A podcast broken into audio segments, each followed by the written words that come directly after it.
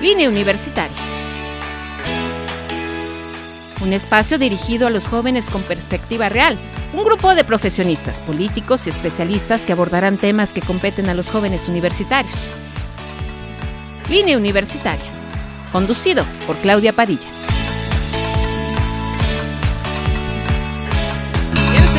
De nueva cuenta aquí en Línea Universitaria solamente para ti. Siempre es un gusto, un gusto y un placer poder estar con todos ustedes.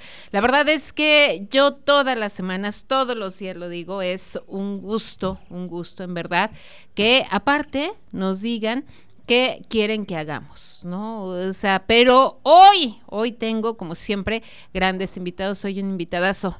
Y, amigo, estamos, ¿no? Aquí, eh, Octavio, Octavio, mi querido amigo. Hijo, eh, no voy a decir para, para que para que ya sepan tus apellidos, ¿no? Porque quien no lo conoce, hijo del muchachocho. Del muchachocho, así es, Claudia. Gracias por invitarme aquí a tu programa. Sí, sí, amigo. Bueno, pues eh, te conocemos como Taviar Bisú, Junior. Junior, Junior, el Junior.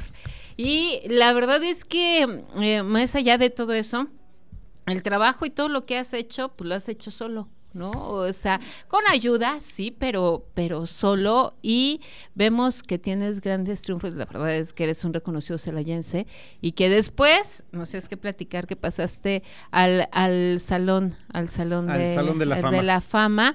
y que aparte eres un gran orgullo celayense, ¿no? O sea, la verdad es que sí lo tenemos que decir así.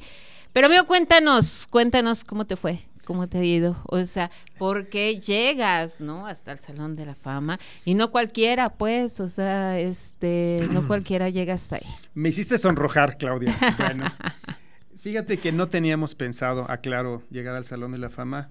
Es más, ni siquiera nos pasaba por la frente este, pensar en esa parte. Nos pusimos a trabajar en categorías infantiles y juveniles dentro del fútbol americano. Es más, aquí iniciamos, aquí en el Instituto Tecnológico, jugando fútbol americano en categorías intermedias y juvenil, donde, donde se dio, este, vamos a decir, esa pasión por el deporte, por el fútbol americano, y donde se creó realmente las categorías infantiles, que fue dragones, este, que fue koalas, halcones, lobos, o sea, diferentes equipos que hemos este, cristalizado a través de más de 35 años. Y eh, ¿cómo empiezas? ¿Cómo dices? La verdad, yo sí me hice para jugar fútbol americano. O sea, ese, no sé cómo te pasó por la cabeza, qué sé yo. Mira, a mí me invitaron. A mí me invitaron, fue una reunión ahí de ex en, en el Rincón Bohemio, allá con, en el negocio mi papá, donde dijeron, oye, vente a participar, vente a jugar, porque estaban en una reunión donde decían, vamos a apoyar a Linces, vamos a hacer esto, vamos a hacer lo otro. Y de ahí vine a un entrenamiento, Aclaro, no fue fácil, ¿sí? Fue bastante difícil, pero le empieza a agarrar sabor, le empieza a agarrar amor y pues te apasiona el, deporte. Al final de cuentas te apasiona el deporte. Y eso estamos hablando de 1980. ¿Qué posición jugabas? Jugué primero como profundo, safety, en la parte de atrás, para cuidar a los receptores. Y posteriormente ya me pusieron de ala defensiva por lo rápido que era yo para poderle llegar ya sea al coreback o al corredor. ¿Y luego de ahí qué vino?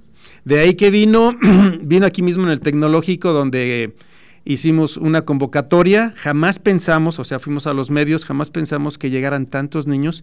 El primer día de entrenamiento nos llegaron 350 niños. ¡Qué barbaridad! Nos volvimos locos. Claro. Nos volvimos locos, o sea, fue una cosa increíble. Los medios nos apoyaron muchísimo y de ahí se empezaron a dar las categorías este, infantiles y juveniles. ¿Qué viene después? Digamos, eso ya fue en 1980 y después vienen más logros, vienen más cosas. De hecho, veíamos este, hay unas fotografías que me mandaste, ¿no? Que era como que toda la historia de lo que habías este, vivido. ¿Qué más viene? ¿Qué más viene? Eh, viene lo que es este, el que nuestros jóvenes, ¿sí? Se fueran becados a diferentes universidades del país. De ahí dimos el salto a que la Universidad de Reno, Nevada, nos abrió las puertas y nos invitó también a que participáramos y a que fueran seleccionados nuestros jóvenes. De ahí brincamos el charco y uno, de nuestros jóvenes se fue a Europa también a participar.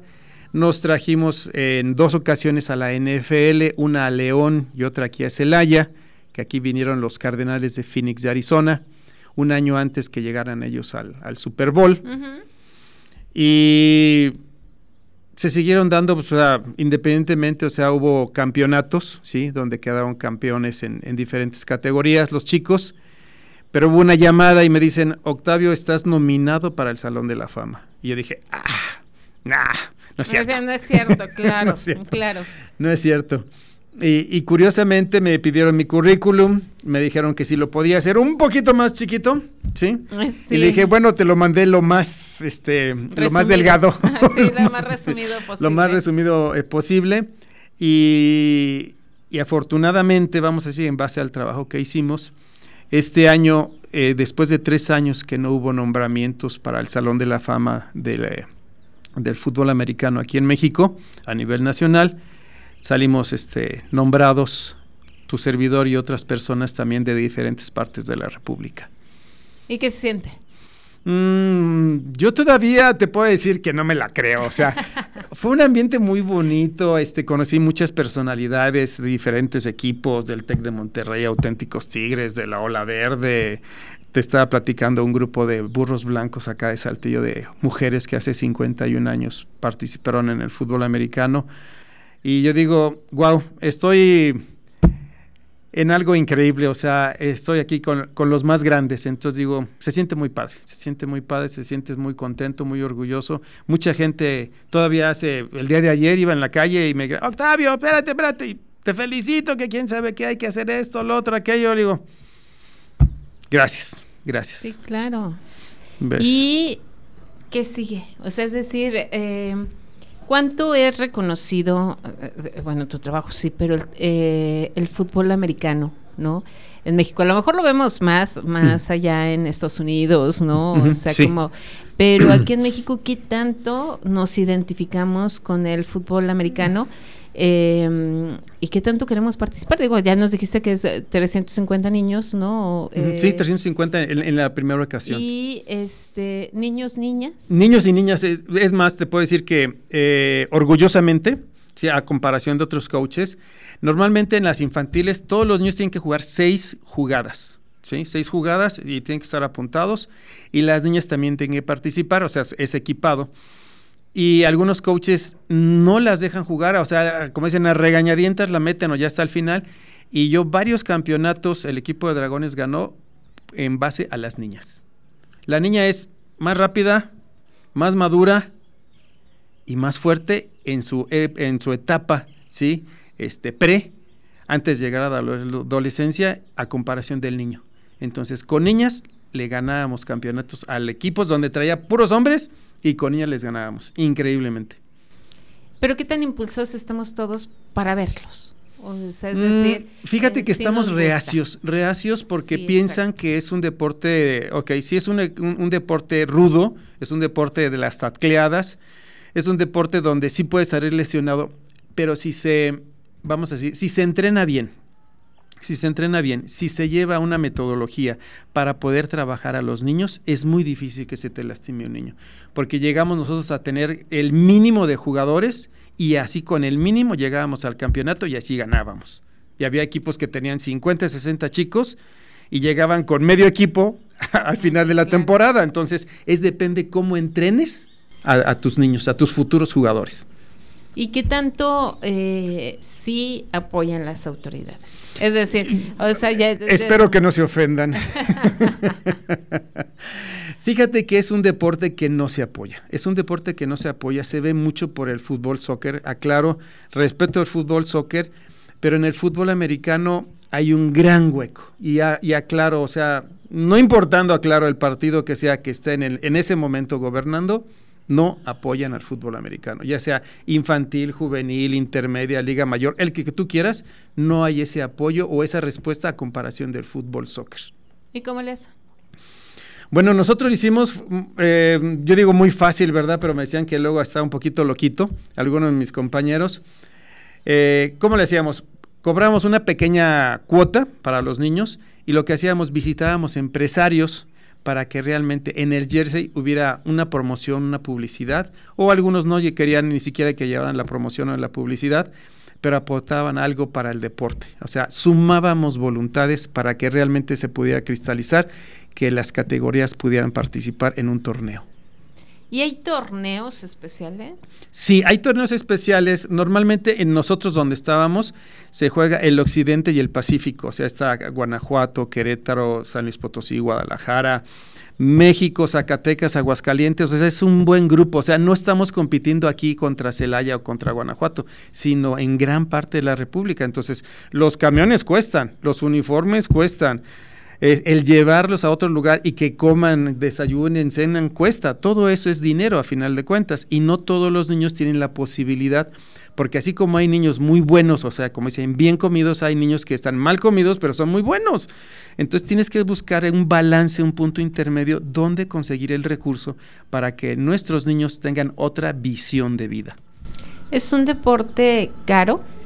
Es un deporte caro en el sentido que son muchos... Eh, accesorios que se tienen que poner los niños, porque es el ponerte toda la utilería, el pagar los árbitros, el tener un espacio, una cancha reglamentaria, el tener el transporte, un, servicio médico, el recibir al otro equipo y darle de comer al otro equipo, ¿sí? El tener la hidratación, tanto la tuya como el del otro equipo, o sea, el que te visita. Sí, sí es caro, pero como dicen, no hay un imposible que tú no te pongas y digas, lo logramos y lo logramos, con y sin apoyo. ¿Y eh, cómo, tú, tú cómo te mueves? O sea, ya, me decís con las empresas y ese tipo de cuestiones, pero sí para que haya como más apertura, como más que, que, que, la gente, ¿no? Este, diga, sí, vale la pena que mi hijo tenga que estar ahí. Este, ¿cómo le haces? O, o, cómo te mueves? Digo, ser bien difícil, amigo. Bueno, eh, es difícil en el sentido que primero hay que educarnos, o sea, eh, vamos a hablar, todos somos papás a final de cuentas, los que iban ahí a sus chicos. Entonces, el educarte de que seas puntual, que empiece una disciplina desde tu casa, que el niño haga su tarea, que vaya a los entrenamientos, que no falte, Y que saben que efectivamente si ese niño falta, rompe el esquema de todo un trabajo en equipo, que no estamos acostumbrados aquí en México a trabajar en equipo, y que nos tienen que ayudar porque pasó en alguna ocasión que les decíamos a los niños, ¿saben qué? Pues ayúdenos a, a, botear, o sea, porque no todos tenían la posibilidad económica. Algunos se salían a botear ahí con su casquito, con un botecito ahí que decía dragones, para poder conseguir el recurso y el hecho de llevarlos a un restaurante después de un partido, todos comían lo mismo. O sea, a nadie hacíamos menos. Y todos traían la misma utilería nueva, porque eso es lo que hacíamos siempre, jerseys nuevos, fundas nuevas, o sea, a nadie hacíamos menos, ya sea que tuvieran o no tuvieran el, el, dinero. O sea, sí era un sacrificio muy fuerte, sí hubo empresarios que la verdad me quito el sombrero, que siempre estuvieron apoyando, a pesar que no tenían hijos con nosotros, pero el chiste es este hacer un cambio, un cambio positivo a nuestra sociedad. Y eh, en caso de que de que no fuera, en caso de que no fuera, este, mm, perdóname, se me fue. En caso de que no los apoyaran los empresarios y además del boteo, ¿qué tendrían que hacer? ¿Qué tendrían que hacer? Pues es que, por ejemplo, el hecho de comprar una utilería, ahorita yo pienso que barato, barato te gastarías por niño unos 12 mil pesos aproximadamente. Entonces, si tienes un grueso mínimo de 24 niños en una sola categoría, imagínate cuánto dinero te vas a gastar. Nada más por equiparlos por equiparlos. Más lo que en este caso sería todo lo que conlleva, porque hay que pagar también una inscripción a la liga, una fianza a la liga, un seguro a la liga. O sea, sí está, eso así, suena un poquito este, titánico el asunto, pero es, es, es, muy bonito, es muy bonito. Y tocar puertas, no hay otra forma más que tocar puertas porque la gente que nos gobierna, la gente que está en el deporte, desgraciadamente no se pone en la camiseta. No se pone en la camiseta porque no hay un interés real y lo hemos visto hace poquito con las nadadoras.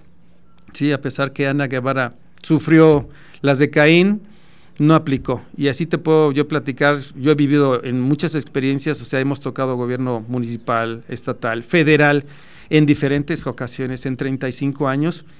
Si tú me preguntas por presidentes o gobernadores o presidentes de la República, te puedo decir no, no, no. O sea, no hay un interés por parte de nuestros gobernantes para mejorar el entorno social con los niños. Y eh, en este caso, porque generalmente, ¿no? Dicen, bueno, pues es que este, nosotros apoyamos a su mayoría o, o no, ¿no? O sea, es... Y por eso yo te decía que qué tan difícil, porque generalmente no vemos el fútbol americano, ¿no? Eh, en México así como de, este, vamos a dar becas porque este, eh, son muy buenos en fútbol eh, americano, ¿no? Y de repente dicen, pero fútbol, soccer, sí. A fútbol, soccer nunca lo han desprotegido, siempre ha sido. Exacto. Digo, aunque las mujeres apoyan menos que, que a los hombres, ¿no? Pero dices, a ver, es eso. Pero ¿por qué habrá otros deportes, eso que estamos diciendo de las nadadoras, ¿no? Que le dijeron vete a, a vender otras cosas, ¿no?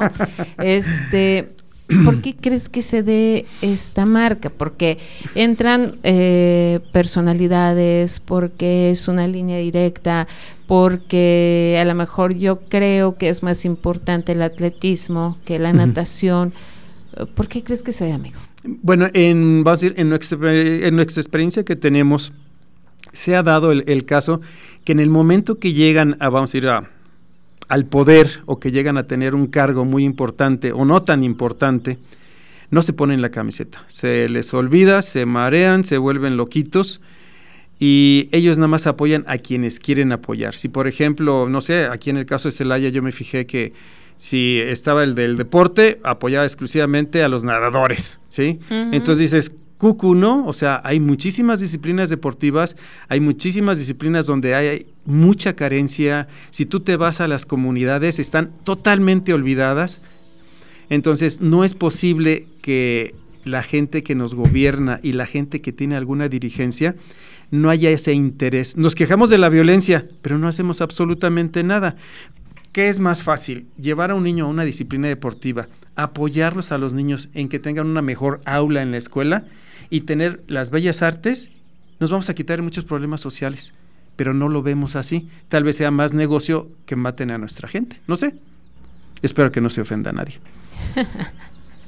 Y fíjate que la verdad es que si es necesario decirlo, digo, no es algo que nosotros estemos comentando o que estemos sacando el hilo mm. este negro en este momento, pero sí creo que es necesario que se apoye un poquito más el deporte. Como te dices, a lo mejor aquí en el Tecno eh, dicen, bueno, pues es que aquí empezamos y aquí vemos cómo, cómo mm. le podemos este, rascar. Exacto.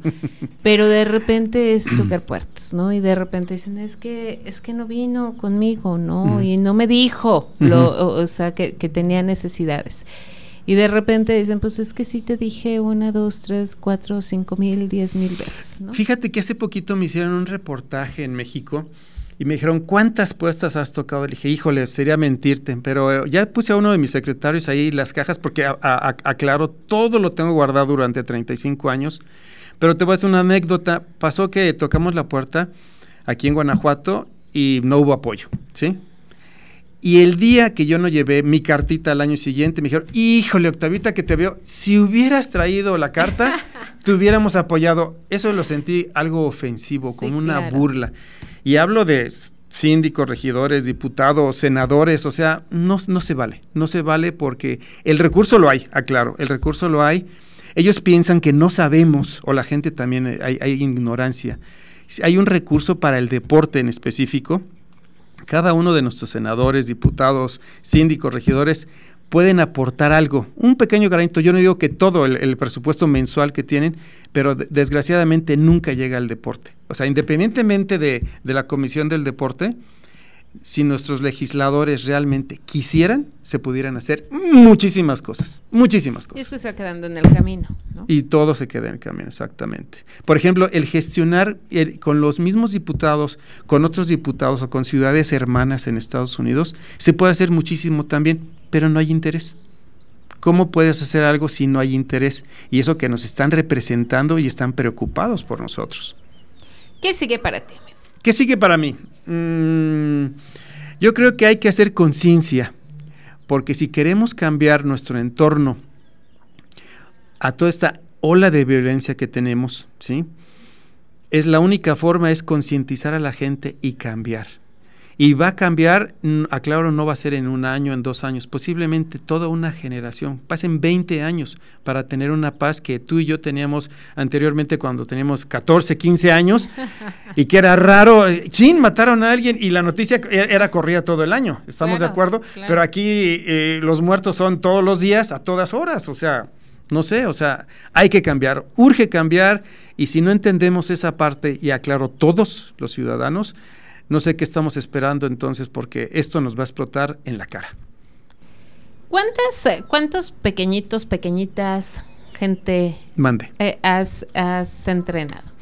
Hemos entrenado a más de 3.000 niños en mis 35 años. ¿Solamente son, son pequeños los que entrenas? Fíjate que es lo que más me apasiona, las categorías infantiles. No, no, no es que no me gusten las categorías grandes, pero yo siento que el que le des valores, una visión al niño, donde el niño quiera seguir estudiando, no claudique, que es importante, es una forma para tener una mejor sociedad. Entonces, me fascina a mí entrenar. Es más, yo le decía a los coaches, déjenme las categorías chiquitas y los otros coaches, agárrense las más grandes porque no tienen la paciencia. Entonces, el chiste era darle paciencia a los niños para poder sacar su otro yo, ¿sí? y poder dar los campeonatos que, que se necesitaban. Y aclaro, no solamente ganar, en un, en un partido, sino ganar tú mismo como persona. Porque una vez un niño le dijo a su papá, oye, mi hijo, este, ¿qué, ¿qué no sientes nada cuando pierdes algún partido? Sí, papá, pero primero vengo a divertirme, a enseñar, a conocer, y después ya viene la victoria. Y es muy cierto. Es parte del proceso, es parte de un proceso. Y además hay categorías que en el primero o segundo año no te dan todavía, pero ya el tercero ya es muy diferente, pero ya llevas la escuelita, que eso es lo más importante, la semillita. ¿Cuánto tienes que entrenar, amigo? Ah. Digo, yo no va, yo, creo que ni, 15 minutos. Normalmente este, eh, entrenábamos dos horas, dos horas y media todos los días, de lunes a, a viernes y los partidos eran sábados y domingos, ¿sí? Y empezábamos, por ejemplo, si en el caso de Celaya era, pues eh, empezábamos, yo desde las 6 de la mañana ya estaba con algunos papás pintando el campo, ya se pintaba el campo y a las 9, 10 de la mañana ya estábamos con el primer partido y, el último partido lo terminamos a las 6, 7 de la, de la noche, porque era una tras otra, tras otra de las categorías que iban participando y una tras otra dándoles de comer y despidiéndolos y como todo, o sea, ganabas, perdieras, este, tuvieras un día difícil, pero era, era interesante, era muy bonito. ¿Y eh, qué era lo que más, eh, digamos, qué era lo que más les gustaba y qué era lo que, mm, bueno, qué es lo que más les gusta, porque ya hablo como en pasado, este, ¿Qué es lo que más les gusta y qué es lo que menos les gusta de los entrenamientos y de los juegos a los niños? A los niños, por ejemplo, ¿qué es lo que no, no les gusta? No les gusta, por ejemplo, al niño en general, yo lo veo así, todos los niños quieren participar y jugar al mismo tiempo pero como hay defensiva y ofensiva, se, tiene que dar oportunidad. Por ejemplo, los niños que tienen un, poquito más de peso, los gorditos, como dicen, esos van a la línea y dicen, no, coach, yo quiero ser corredor o yo quiero ser coreback. Y le digo, mi hijo, no es el momento. Cuando crezcas, posiblemente sea diferente. Pero ahorita tu posición es importante. ¿Por qué es importante? Porque si tú, si tú no bloqueas, tu, tu compañero no puede correr la bola o no puede lanzar el balón. Entonces, el venderles la idea que a cada uno de los niños, cada una de las posiciones son importantes y determina al final de cuentas el touchdown y el ganar es mucho, muy diferente que pensar que el que es coreback o el que es corredor por ellos ganamos, no es cierto, es todos, por todos ellos ganamos y se logra el triunfo. Y es que es bien importante porque todos quieren ser coreback, ¿no? Todos quieren ser coreback, pero no todos pueden ser coreback. Y yo lo diría así hasta en la política, no todos pueden ser coreback. Yo quisiera ser coreback. no sé la armaría, ¿no? Sería, yo pienso que algo diferente, algo, este, un reto, porque no estamos maleados en ese sentido. ¿sí? Tal vez darías tu, tu mejor esfuerzo Tal vez sí, amigo, pero no, no llegaría, ¿no? O sea, ni a, la, ni a la primera yarda, ¿no? Aquí me quedo, ¿no? Con permiso. no, no, no, hay, que... hacer, hay que hacer algo posible porque la gente que realmente quiere cambiar a Celaya esté en ese puesto. Y fíjate que, que eh, generalmente nos quedamos, por eso te decía las ideologías de Estados Unidos con las de México, ¿no? Sí. Eh, quienes destacan generalmente en Estados Unidos eh, son los coreback. Por eso yo creo que nos quedamos como con esa idea. es el, eh, el quarterback es el mejor jugador que puede tener un equipo este de fútbol americano, ¿no? O sea, es aquí como los delanteros, ¿no? o sea, si eres, defensa, mm, ¿no? O sea, entonces, porque pensamos que los delanteros son los únicos que meten, que meten goles, ¿no? ¿Cuándo nos podíamos quitar esa ideología, amigo? O sea, de decir o de comparar el, em, el deporte, o sea, principalmente el fútbol americano de México con Estados Unidos. ¿Algún día llegaremos a ser así o no? Este, y yo no recuerdo por ahorita cuántos mexicanos pueden estar jugando eh, en grandes ligas en, Estados Unidos. ¿Tú sí? Mira, ahorita del dato que yo tengo hay tres. Eh, se acaban de llevar a un pateador este, a Estados Unidos, es más a Pittsburgh, se lo acaban de llevar, lo están probando. Pero sí es un proceso muy largo, eh, nos llevan años luz, ¿sí? Entonces hay que cambiar la mentalidad. ¿En qué sentido? No podemos ser tan egoístas como personas, como ciudadanos. Entonces, si nosotros mismos estamos envenenando a nuestros niños, lógicamente nuestros niños no van a ser mejores personas que nosotros. Entonces, el cambiar nosotros desde nuestra casa y llevar a nuestros niños a cualquier disciplina deportiva y darles lo mejor de nosotros, podría haber un cambio. Siento que es importante que nosotros como sociedad hagamos el cambio primero en casa, antes de quejarnos, y de ahí poder crecer como sociedad, como una gran familia, que es lo que siempre he buscado yo.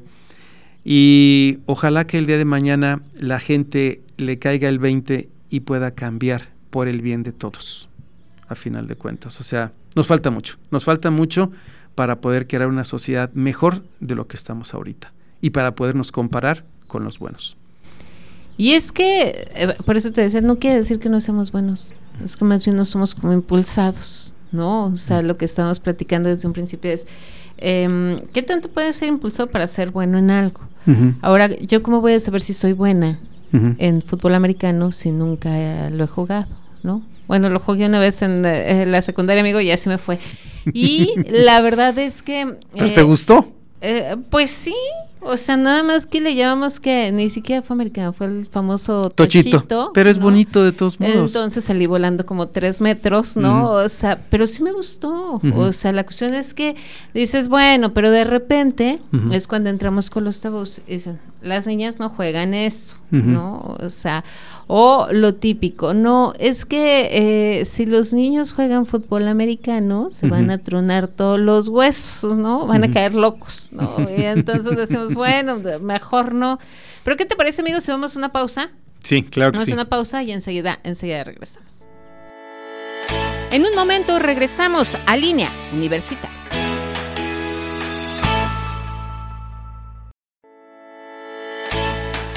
Ya estamos de regreso en línea universitaria.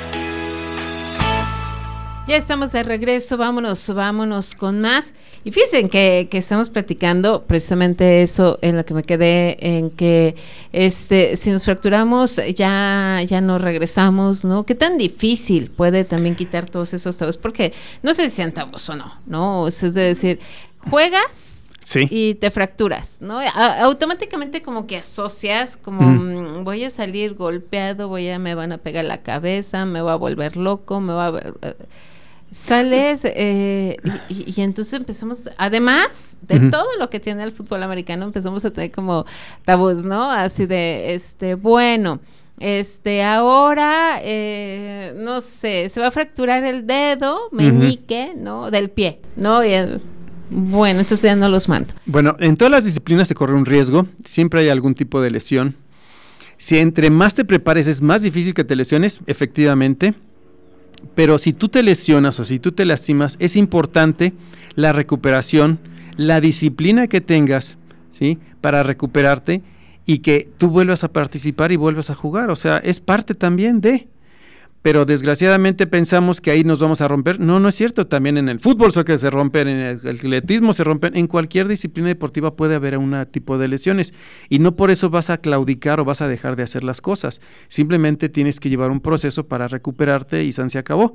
Y si te lastimas ahí, tienes que fortalecer más para que no te vuelvas a lesionar.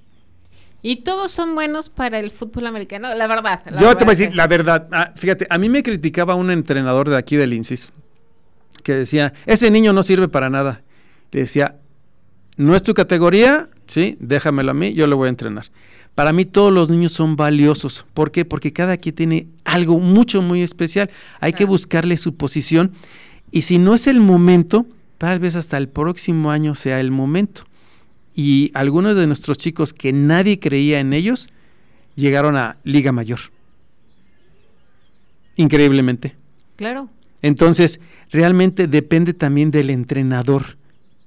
Si tú mismo a un niño o a tu hijo lo estás hostigando, diciéndole malas palabras, diciéndole que no sirve para nada, él mentalmente no va a servir para nada, porque tú lo programaste para que no sirviera para nada. Entonces, si tú a un niño le estás dando lo mejor y le estás diciendo, ahí vas, ahí vas, ahí vas, ahí vas, y el día de mañana el niño da ese salto, como dicen, ese salto cuántico, ¿qué es lo que pasa? Se convierte en un triunfador. Pero eso depende también del coach. Por eso dicen que no hay malos alumnos, hay malos maestros. Claro. Pero ¿Y cómo lo seleccionas? Es decir, para cada una de, la, de las posiciones. Bueno, en mi caso personal, cuando, cuando estábamos con, con, los chiquillos, hay que tener ojo clínico y ver para qué son aptos, o sea, si son rápidos, si son lentos, si tienen un poquito más de peso, o si en este caso hay niños que no les gusta que le peguen. O sea, entonces hay que buscar una posición para el niño para que él desarrolle lo mejor. ¿eh? ¿Cómo le haces para que... Eh, los receptores... Corre, corre. corre, Forrest. entonces, buscas la forma, bueno, al menos eh, nosotros así le hacíamos, para ver realmente cuál era el, punto intermedio. Y después ya cuando les empezaba a apasionar, entonces tú mismo le puedes empezar a exigir. Yo lo que te puedo decir que si nos llegaban, es un ejemplo, 20 niños a una categoría, teníamos muy poquita deserción, teníamos uno o dos de, deserción. Pero en otros casos, en otros equipos, es más, aquí mismo me pasó en Linces, llegamos 50 nuevos a Linces, ¿sí? Y nada más nos quedamos tres. Entonces, todo depende cómo los entrenas, cómo los tratas para que den su máximo. Pero si en la primera de Caín los tratas con la punta del pie, lógicamente se van a ir todos.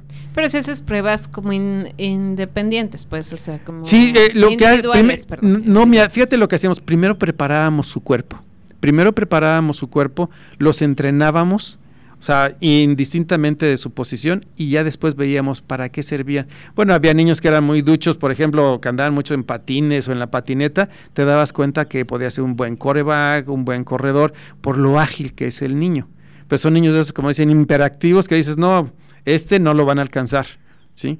Y hay otros niños que hay que hacerle que le circule la sangre, o sea, pues ni modo, o sea, hay de todo, hay de todo en la Villa del Señor, entonces es un proceso, es un proceso para eso. Y también, o sea, hay niños que, ¿cómo se llama? Que les gustaba más jugar sus seis jugaditas y ya me cansé, coach, ya, yo quiero estar en la banca. Ah, bueno, o sea, pero eran sus seis jugaditas, ¿sí? Pero cada quien, o sea, son diferentes, cada niño es diferente, no son todos iguales. ¿Y llevan eh, alguna dieta en específico? Mm. Este, bueno, nosotros sí le poníamos una dieta. Nosotros sí. ¿Qué es lo que, que no comieran cosas chatarras? Uy. Sí, para empezar, no refrescos, sí, no nada de tipo de, o sea, más natural, o sea, verduras, fruta, sí, carne, pescado, o sea, balancear cereales. Les dábamos una dieta a todos los niños indistintamente para que los niños comieran más sano y que tomaran mucha agua, porque los niños de ahora toman mucho refresco. Ese es un problema. Mucho, ¿eh? mucho refresco. O sea que hasta parece que el refresco es agua de uso.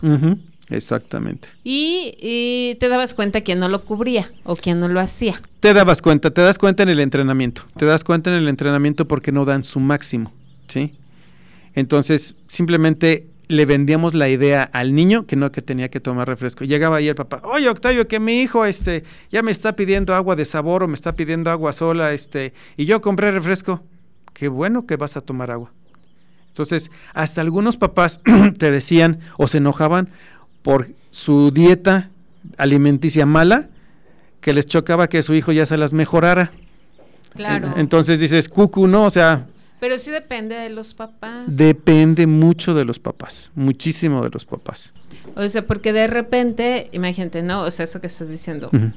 yo como papá voy a darle, este, no sé, sándwich de Nutella todos los días, ¿no? O sea, porque es bien, es bien, digo, así yo me lo como. Yo creo que tú sí te darías cuenta amigo, en el entrenamiento, ¿no? Así de, no, esa sí se pasó de tacos en la noche, ¿no? O sea, pero yo creo que depende de los papás, también eso que estás diciendo, es que pero ¿por qué le voy a quitar el refresco si desde que estaba bebé se lo ponía en una mamila, ¿no? Sí, hay papás que se lo ponen en una mamila, exactamente, es, es, una bomba de tiempo eso. Exacto, o sea, pero como si e, era lo que iba, ¿cómo sí involucrar a los papás? O sea, ¿cómo es decir, a ver, si no, no vamos a tener buenos resultados o, o mejor ya no lo traigas, o cómo?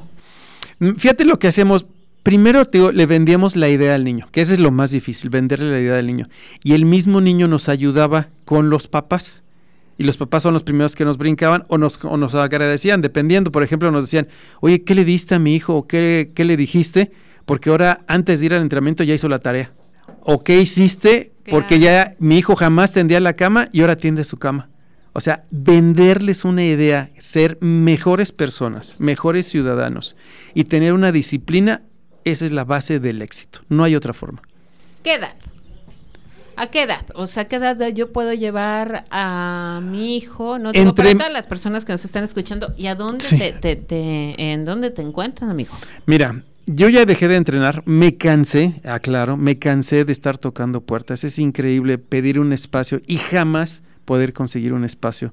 Solamente a regañadientes o haciendo, como dicen, la primera, como dicen, la primera marcha que hubo aquí en Celaya fue de, nosotros, del equipo de Dragones. Ya después lo hicieron los partidos políticos, pero además le hicimos con respeto. ¿sí? No bloqueamos todas las calles, simplemente un carril, dejamos pasar los coches y los niños pidiendo un espacio a las autoridades para que pudieran entrenar y participar y poder jugar. Pero no, nunca lo entendieron esa parte. ¿A qué edad, a qué edad eh, los niños deben hacer una disciplina deportiva? Entre más chicos mejor. Estoy hablando de 5 o 6 años, ¿sí? Es lo mejor. ¿Por qué? Porque tiene parte de su desarrollo y parte de su disciplina para que el niño se le vuelva una costumbre el hacer un, ejercicio, un ejercicio que le va a gustar, le va a agarrar sabor, le va a agarrar amorcito, vamos a decir. Y pues ya ahorita yo ya no estoy entrenando, te, te soy sincero pero sí lo que sí me ha estado pasando es que me llaman diferentes equipos de diferentes partes de la República donde me piden que promocione a su hijo a la universidad para que le den una beca. Eso sí me sigue pasando por el contacto que tengo con las universidades tanto de aquí de México como del extranjero. Me piden, oye Octavio, mi hijo es así, así, así, asado, ¿sí? Te mando el video, promocionalo. Eso sí hemos hecho, eso sí seguimos haciendo. Pero entonces sí se da, o sea, por ejemplo, si eres bueno en algún deporte, en este caso, eh, sí te dan una beca. Sí, sí te dan una beca. Sí, por ejemplo, en el caso del fútbol americano voy a hablar, las universidades son las que dan una beca. El promedio general que se llevó Dragones era un promedio de 60% del costo de un TEC de Monterrey, una VM, una UTLA, 60%. Lo máximo que llegamos a ganar fue un 80% de beca. O sea, del costo total de tu carrera, el 80 no lo pagas y el 20 sí lo pagas. Entonces, es un ahorro realmente para los papás porque lo más caro para nosotros como papás es la universidad, es lo más caro. Claro. Entonces, sí vale la pena que nuestros chicos el día de mañana se vayan becados a una universidad, sí, que no se queden aquí. Y que aparte e, es importante porque también tienen que tener buenas calificaciones. O sea, bueno, por lo menos pasar o cómo, o platícanos. Bueno, nosotros lo que hacíamos, eh, que es lo que nos decían algunas universidades que eran garantía a nuestros niños, porque nosotros les pedíamos ocho mínimo de calificación ¿sí? nosotros como asociación, ocho mínimo de calificación, y ya cuando llegaban al 8, los niños le decíamos, ¿sabes qué? Ahora un 8-1. Ahora ve por un 8-2 y así. y sin querer ellos seguían, vamos a decir, una disciplina en el estudio. Entonces ya traían un promedio de 8-5, 8-7, 9. Ya es muy difícil que ya llegando a la universidad bajes ese promedio. Sí nos llegó a pasar que uno otro y otro chico traían una excelente calificación, ¿sí? Y hubo dos o tres que se sacaron eh, más del, o sea, el, 80% de, de, beca, pero es porque traían 9.5, 9.7. Ah, ¿sí? pues excelente. Entonces, no tenían problema ni por estudiar y eran unos excelentes atletas. y que una cosa no debe de estar peleada con la otra. es correcto. O sí se puede, amigo, decir, es que yo soy bueno para los deportes, pero no para las matemáticas. No, sí se puede, yo siento que sí se puede, porque yo les decía, mi hijo, si juegas fútbol americano, como hay tantas jugadas, tantos huecos, este, son demasiadas reglas, el niño que me dice, es que yo repruebo matemáticas o repruebo español, no. O sea, son muy inteligentes, el problema es que son flojos. ¿Sí? Ese es el problema, que son flojos. Y nuestro caso era de que nuestros chicos lo que queríamos es que no les quitaran su beca, porque nos decían, es que tus jugadores son garantía. Si nosotros becamos un chico que es muy bueno para jugar, pero no trae calificaciones, al siguiente año ese chico se tiene que ir de la universidad porque no cubrió los parámetros. Y en cambio nuestros chicos siempre cubrían los parámetros, entonces sabíamos que el día de mañana iban a terminar la universidad. Aquí hay escuelas eh, de, para poder llevar a tus eh, chiquillos. Yo sé que hay dos equipos aquí de, fútbol americano, son equipos que han partido de nosotros, ¿sí? Y lo que sé que manejan categorías intermedias y juveniles, casi ya nadie maneja infantiles. Sí cuesta mucho trabajo, sí cuesta mucho dinero, hay muy poco apoyo, pero no sé, o sea, el chiste es que otra vez como sociedad hagamos ese cambio y exijamos a nuestras autoridades el que nuestros niños tienen que tener una disciplina deportiva para ser mejores ciudadanos. Yo siempre lo he dicho, ¿eh? y yo creo que es, eh, es necesario decir que el deporte, la educación y la salud, bueno, al igual que la seguridad, no deberían de llevar una bandera política. Es decir, eso, ¿no? es bueno, es que yo hacía apoyo al deporte porque soy azul, negro, morado. Morado, lo que, sea. no, no, no, Entonces es, y de repente eso es lo que estamos viendo, ¿no? Y no lo decimos nosotros, porque como te estoy diciendo, por sacar el hilo, este, pero sí creo que eh, si tienen que tener mayor apoyo, como estás diciendo, o sea, que quien esté es, no solamente voy a apoyar a, las nadadoras o a los nadadores, ¿no? Este, ah, pues como a mí me gustaba, ¿no? Jugar eh, básquetbol, entonces ahora todos van a jugar básquetbol, ¿no? Este, y es a los únicos que vamos a apoyar. Y todo esto hace para que seamos más, más abiertos, lo que estabas diciendo, necesitamos más apertura para que todos sean apoyados. Todas las disciplinas deportivas, es más, hasta el ajedrez. Hasta el ajedrez tiene que ser apoyado, pero no son apoyados. O sea, necesitamos que hay otra mentalidad, otra visión de vida de nuestros gobernantes a apoyar todas las disciplinas deportivas, indiferentemente que ganen o pierdan, pero va a llegar un proceso que van a ser campeones. Claro. Y exitosos, a final de cuentas. Entonces ya, pero sí se pueden acercar contigo, ¿no? ah, no, sí se pueden, eh, los podemos asesorar o les podemos decir por dónde se va el caminito. Pues, En tus redes, amigo. En mis redes, o sea, eh, eh, tengo tres, o sea, uno que es Octavio Arbizu Gutiérrez, otro es Celaya en Movimiento, donde hacemos mucha labor social y es más, hemos estado apoyando a diferentes disciplinas. Este, ahora hemos tomado esa bandera. Ahorita acabamos de apoyar a unos chicos de acá de la de Plancarte y hace rato me marcaron y me dijeron que quedaron subcampeones, León quedó el que quedó este campeón ah, y Plancarte representó a Celaya en handball y esos niños no tenían uniformes. Nos vimos a la tarea de conseguirles uniformes a los chicos porque les decían frutsis porque había tutti frutti, ¿sí? Entonces se les compró su uniforme, se le compraron dos tres cositas a los niños, se les dio para que tuvieran alimentación para el torneo que fue en León este este fin de semana y se trajeron el subcampeonato. Entonces representando a Celaya, pero siendo de Plancarte. Entonces yo siento que es importante apoyar el deporte. Entonces en Celaya Movimiento hacemos mucha labor social y queremos hacer la diferencia de lo que a veces no conseguimos en la gente que nos gobierna. Y eh, te mueves, o sea, para conseguir no solamente ese apoyo, o sea, te apoyas a muchas eh, Lo que pasa, hacemos lo mismo que en el fútbol americano, hacíamos lo mismo, o sea, tocamos puertas, o sea, le sacamos un granito a cada quien, entre todos nos sumamos, ¿sí? Y, apoyamos, por ejemplo, a este joven Jorge, Jorge Ramos, el medallista olímpico, lo apoyamos también, nadie creía en él y cuando llega ya con la medalla, ¿sí? Ahora todo el mundo se quería sacar la foto con él, todos, claro, claro. nuestra presidenta, nuestros diputados, nuestros regidores y digo, cucu, o sea, ¿sí? Nadie creía en él, nadie lo quiso apoyar. ¿Y qué hicimos? Lo apoyamos a final de cuentas, ¿sí? Pero yo siento que no se vale eso. No se vale porque el chiste es apoyar desde que no eres nadie hasta que llegas al éxito. Ese es el chiste. Claro, en su momento estuvo también Lilian Ibáñez, ¿no? O sea, la apoyaron mucho, después mejor se fue a Estados Unidos y bueno, pues ya. Amigo, tengo que leer. A ver, dice, Salón de la Fama, eh, Zafanal, México. Inmortales, Zafanal, abril 2023, Coetzacoalcos, Veracruz, México. Y te dieron dos, ¿no? Sí. Dice, Leche Ayuntamiento de Coatzacoalcos, a través de la Dirección de Gestoría para, la para Personas con Discapacidad, otorga el presente reconocimiento a Octavio Arbizu Gutiérrez por su destacada participación en el primer encuentro internacional de fútbol americano, realizado los días 21 y 22 de abril en la ciudad y puerto de Coatzacoalcos, Veracruz, México. Dice, bueno, fue firmado por el director de la DGPED, José Juan Río Ramírez, y el alcalde municipal de Coatzacoalcos, eh, licenciado Amado Jesús Cruz Malpica. ¿Ese por qué te lo dieron? Ese nos lo dieron a la gran mayoría eh, por el trabajo que habíamos hecho y es que también se me olvidó decirte que nosotros también trabajamos con niños con capacidades diferentes dentro del fútbol americano y también esos niños lograron el objetivo de cambiar su mentalidad y no sentirse totalmente relegados de la misma sociedad.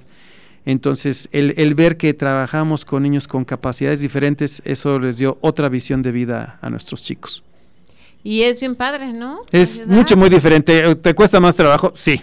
sí pero el logro sabe más. Y luego, lo que estamos diciendo acá que es bien importante, dice el inmortal Zafanal, dice Salón de la Fama Nacional Histórico Zafanal, es que eh, el histórico Salón de la Fama Nacional de la FBA, honorable, inmortaliza a Octavio Arbizu Gutiérrez en abril del 2023, Coatzacoalcos, Veracruz, México, por su destacada actitud de servicio, espíritu y compromiso a la sociedad en reconocimiento a la formación y valores que es en educación, deporte y cultura. Esta sólida base les permite pertenecer a nuestro selecto grupo de mexicanos de bien. Atentamente, bueno, pues licenciado Juan Castillo, Castillejos, presidente nacional y eh, dice, el deporte hace compañeros, el fútbol hace hermanos. Y su sello y todo, ¿no? O sea, este, digo, eh, porque hay algunos ahí, este, pero sello y todo. ¿Esto qué significó para ti? No, o sea, todo mm. esto que estamos leyendo y es, este, Mira, eh, nos el inmortal, ahora te voy a decir, ¿no? O sea, este, mi amigo Octavio el inmortal, ¿no? Nos llena de mucho orgullo, Sabemos que se puede hacer más todavía. Estamos contentos. Este, pues mi esposa también realmente vivió con nosotros muchos años en ese sentido de, estar ahí de porrista, de mamá manager, de todo, a final de cuentas, y también mis hijos. Y te llevas un grato sabor de boca, independientemente de los obstáculos o de las proezas que había que cristalizar a final de cuentas, y de los más insabores que a veces hay también dentro de, de este camino pero estamos contentos y este y lo más bonito por ejemplo también que gente de que me conoce de Estados Unidos me llamó por ejemplo con los que vinieron aquí a Celaya de los Cardenales de, de Arizona me dijeron Octavio quiero ser como tú porque ellos también por ejemplo allá el Salón de la Fama es lo máximo sí, claro. en, en, Estados Unidos me habló Mania Costa que él fue All American o sea fue el mejor jugador defensivo de colegial en Estados Unidos en su época y este me dice, uh, antes hablas. Dije, no, pues yo qué, o sea, me lo dieron y se acabó. Pero te llena de orgullo, estás muy contento porque realmente, pues dices, valió la pena. Pero yo creo que sí hay que presumirlo, ¿no? pues sí, hay, que presumirlo. Por ahí me dijeron, oye, es que no estás aquí en Guanajuato, no estás en Celaya. Le dije, bueno, pues posiblemente tengan otra visión de vida ellos, los que tienen aquí en el Salón de la Fama, a comparación de los de a nivel nacional, no sé, es, diferente. es que es eso, o sea, la verdad es que eh, yo creo que tenemos que reconocer a quien se tiene que reconocer, ¿no? Dirían por ahí, honor a quien honor merece. Y yo sí creo que esto, mm, eh, no, no cualquiera, o sea, no, no vemos a todos los celayenses, ¿no? Eh, eh, en un salón de la fama así como tú. Pero la verdad es que todavía tienes muchas cosas para hacer, amigo. Esto solamente es un paso más de, de, de, de todo lo, lo, extraordinario que has hecho como persona también. Gracias, gracias. Pues aquí estamos, aquí estamos tratando de hacer algo diferente, depositando un granito de arena. De todos modos nos vamos a morir el día de mañana y si no lo haces, en vida, en vida nada más. ¿Y, qué va a pasar después? ¿Qué, qué sigue para ti? ¿Qué sigue para mí? Eh, pues ahorita seguimos con nuestro negocio, tenemos un negocio de muebles y decoraciones, ya tenemos casi 40 años participando y hemos hecho lo que es la, labor social, digo, en Celaya el Movimiento, hemos apoyado en diferentes, no solamente en el deporte, sino por ejemplo a las escuelas. Nos hablan luego a veces las escuelas y nos dicen, ¿sabe qué? No tenemos bancas. ¿Cómo que no tienen bancas? No tenemos pizarrones y no puedo creer esa parte. Me tocó una escuela que tenía cajas de jitomate, ¿sí? Esos eran sus pupitres, cajas de jitomate. Y le hablé a dos, tres amigos, de, por cierto, que no son de aquí de, de Guanajuato, son unos de Estados Unidos y otros de Querétaro. Y juntamos y compramos 350 butacas nuevas, junto con seis pizarrones, junto con mueblario para los profesores, porque tenían sus sillas de coca y de corona, su mesita. ¿sí? barbaridad! Entonces, yo no sé dónde se quedan tantos millones, ¿verdad? pero este le pusimos nueva la escuela a los chicos, nueva escuela totalmente, porque también le llevamos material deportivo y lo que nos gustó más es que les dije, recojan su cajita de jitomate y vayan al camión y cada quien agarra su banquita y la pone en su lugar. Valórenla, cuídenla, porque atrás de ustedes vienen más niños que necesitan esa banca, porque el día de mañana necesitamos ser mejores personas de lo que somos los demás. Pues felicidades, amigo. Gracias. Y pues ya nos tenemos que despedir. La verdad es que es un gustazo, un gustazo eh, tenerte aquí, un gusto que, que, nos presumas todo esto que estás haciendo. y la verdad es que si hay, si hay que presumir mucho, yo te lo agradezco muchísimo. No, yo ya a ustedes, eh, a Radio Tecnológico, a ti Claudia, a todo, a toda la gente que está atrás en el staff que nos brindó este tiempo y a tu auditorio que realmente tuvo la oportunidad también de, escucharnos un ratito y ver qué, qué podemos hacer por Celaya. Muchas gracias y muchas gracias a todos ustedes que estuvieron aquí en línea universitaria solamente para ti. Nos vemos, nos vemos la próxima. Esto fue Línea Universitaria. Acompáñanos en nuestro próximo episodio a través del 89.9 de frecuencia modulada, Radio Tecnológico de Celaya, el sonido educativo y cultural de la radio.